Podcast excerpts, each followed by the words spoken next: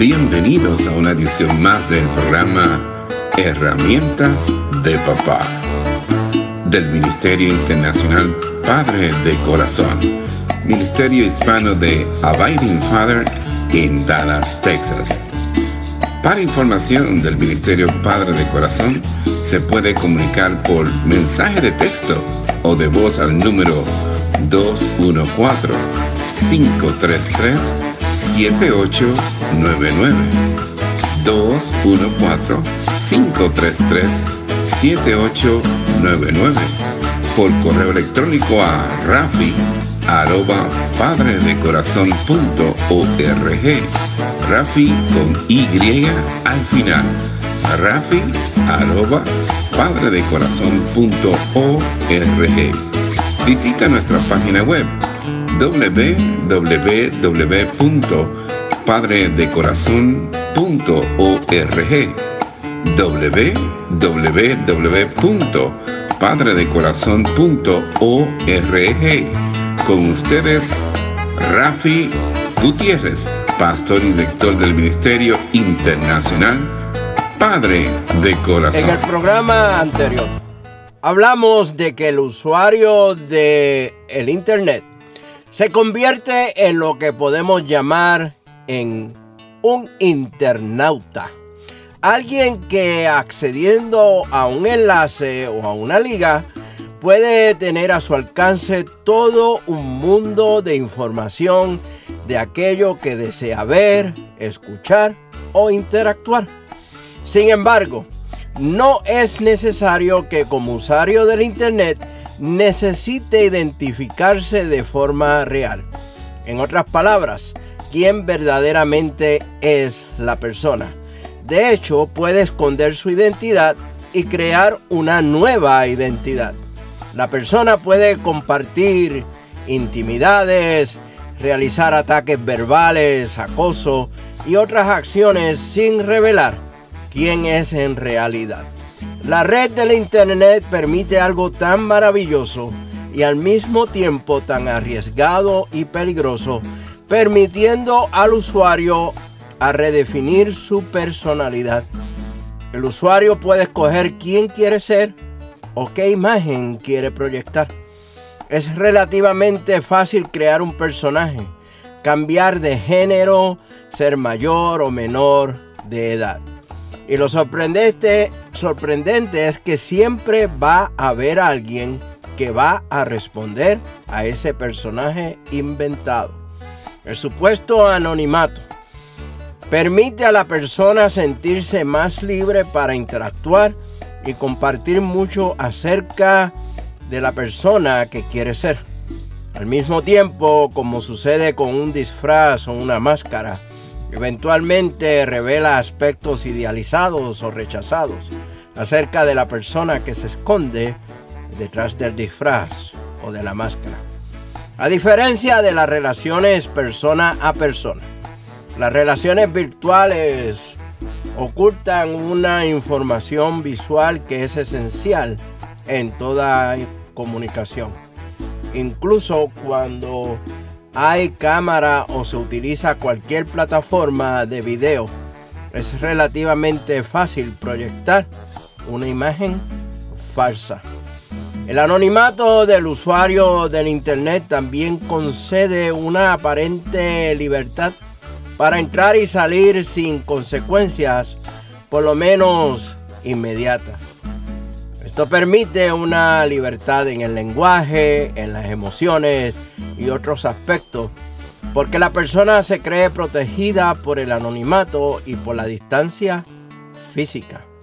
Para un adolescente esto resulta altamente atractivo, ya que se libera de condicionamientos familiares o académicos y expresa su intimidad sin ningún filtro. Finalmente, el anonimato que provee el Internet también hace que la persona se sienta libre de temores de ser sorprendido o capturado, por tanto se minimiza el riesgo inmediato. La comunicación virtual se basa en la ilusión de un acceso universal a la comunicación.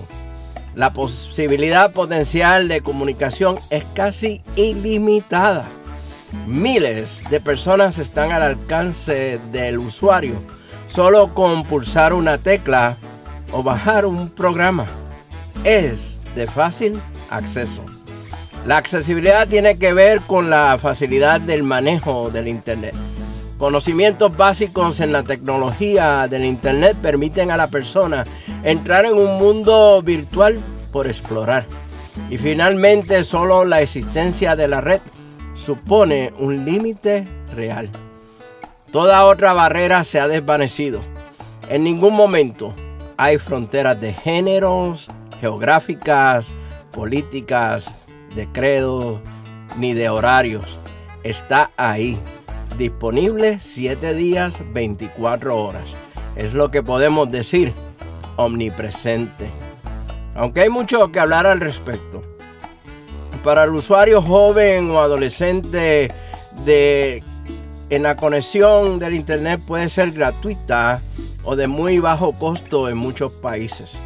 Por ejemplo, aquí en Estados Unidos no encontrar un lugar sin la red de internet o lo que se conoce como el wifi es casi inconcebible. Por supuesto, y como todo, alguien siempre paga el precio, ya sea una entidad pública, los padres o entidades comerciales. Comparativamente con otras actividades recreativas y dada la diversidad que ofrece el Internet, resulta ser económico. Veamos entonces algunas ventajas que ofrece el Internet. De forma general, la mayor ventaja es la facilitación de la comunicación en sus diversas facetas. Se conocen nuevas personas, reconectar con personas conocidas, interactuar con ellas, no hay límites geográficos ni horarios. También de forma muy general enriquece el conocimiento, permitiendo acceder a información muy diversa, archivos, documentos, enlaces e incluso los libros digitales. La información a la que se accede es en tiempo real, por lo tanto se economiza mucho en todo el proceso de adquirir información. Estimula la colaboración con una gran diversidad de personas, el trabajo en equipo y una mayor interacción. Esto permite no solo que nosotros podamos enriquecer nuestros conocimientos, sino que otras personas sean beneficiarias de nuestras aportaciones en lugares muy distantes.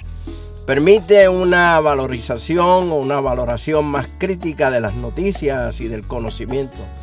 Las mismas noticias pues, suelen ser analizadas desde puntos de vista diferentes y hasta contrastadas.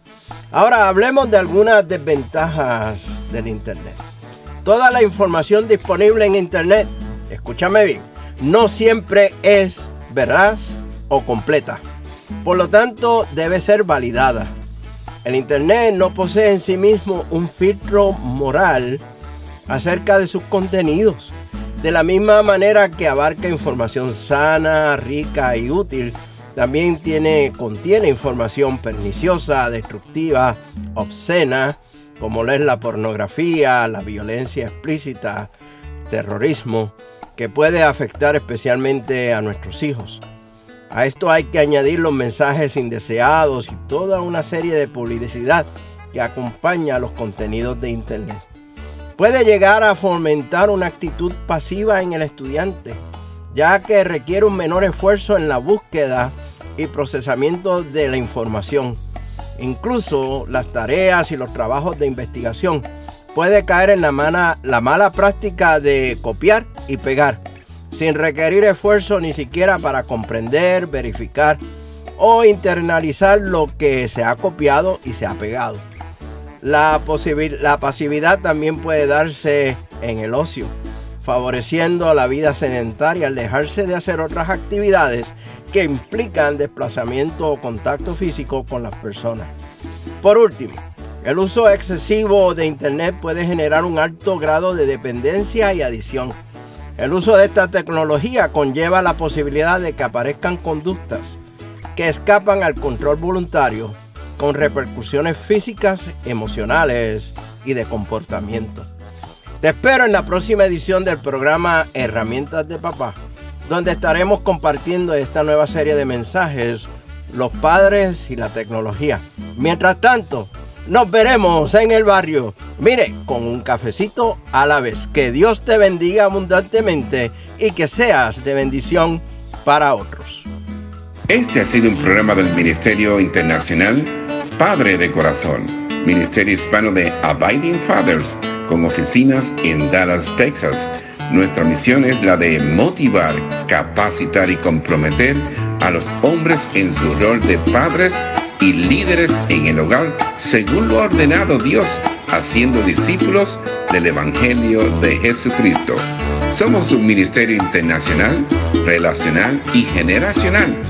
Para información del Ministerio Padre de Corazón, se pueden comunicar por mensaje de texto o voz al número 214-533-7899. 214-533-7899. Por correo electrónico a rafi arroba padre de corazón punto. Rafi con Y al final. Rafi arroba padre de corazón punto. Visita nuestra página web www.padredecorazon.org www.padredecorazon.org Les habló Rafi Gutiérrez, pastor y director del Ministerio Padre de Corazón, y les agradezco grandemente que nos hayan acompañado en esta edición de programa Herramientas de Papá del Ministerio Internacional Padre de Corazón.